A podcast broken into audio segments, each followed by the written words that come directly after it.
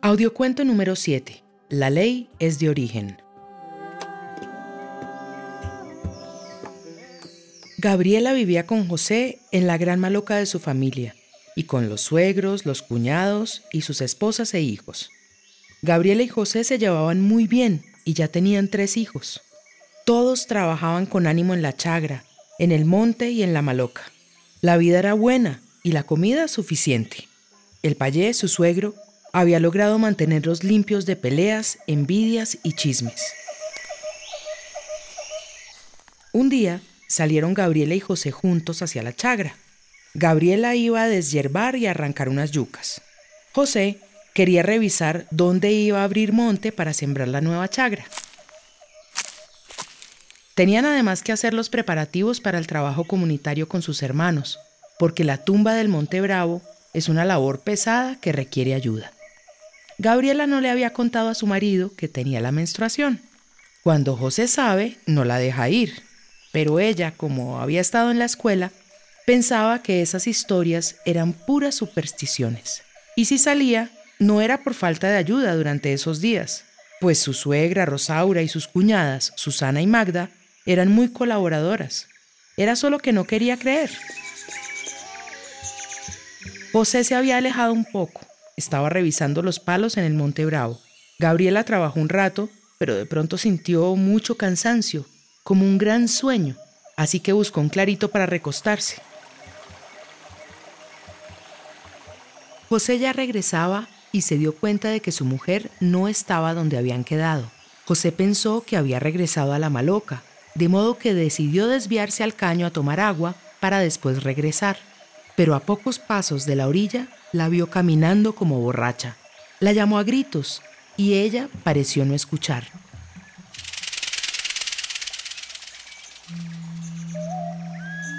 Ahí sí se asustó y corrió.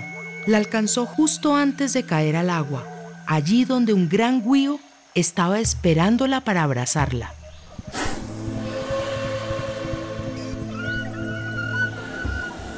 Gabriela ahora sí cree y hasta se preocupa porque las jóvenes sigan obedeciendo esa norma. Y aunque ya viven en el pobladito en casas unifamiliares, se ha organizado para obedecer. No se baña en el río ni sale al monte o a la chagra cuando está con menstruación. Tampoco entra a la maloca y trata de no cruzarse con los payés y con los jóvenes iniciados. Y además, se unta el carayurú rezado cuando va a salir al monte para alejar los malos espíritus y las enfermedades.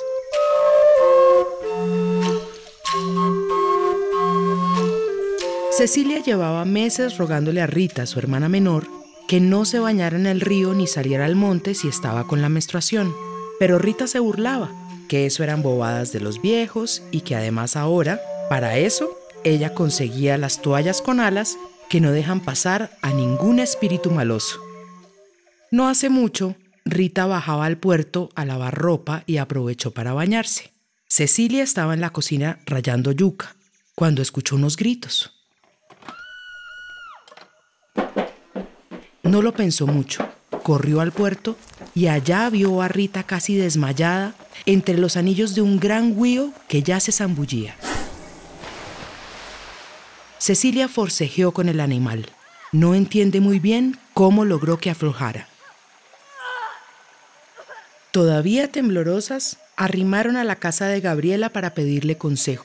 Ella lo cuenta porque lo vio con sus propios ojos y porque vio luego los moretones que le dejaron a Rita los anillos. Rita ahora sí cree. Las mujeres no pueden salir con menstruación al caño, al monte o a la chagra porque el guío se enamora y trata de llevárselas. Y por eso Rita ahora sí quiere enseñarles a sus hijas la obediencia a las normas de cuidado de la salud y de respeto del territorio, porque está segura de que no son inventos de los mayores, vienen del espíritu de conocimiento. Ahora ya entiende cuando los mayores dicen que la ley es de origen.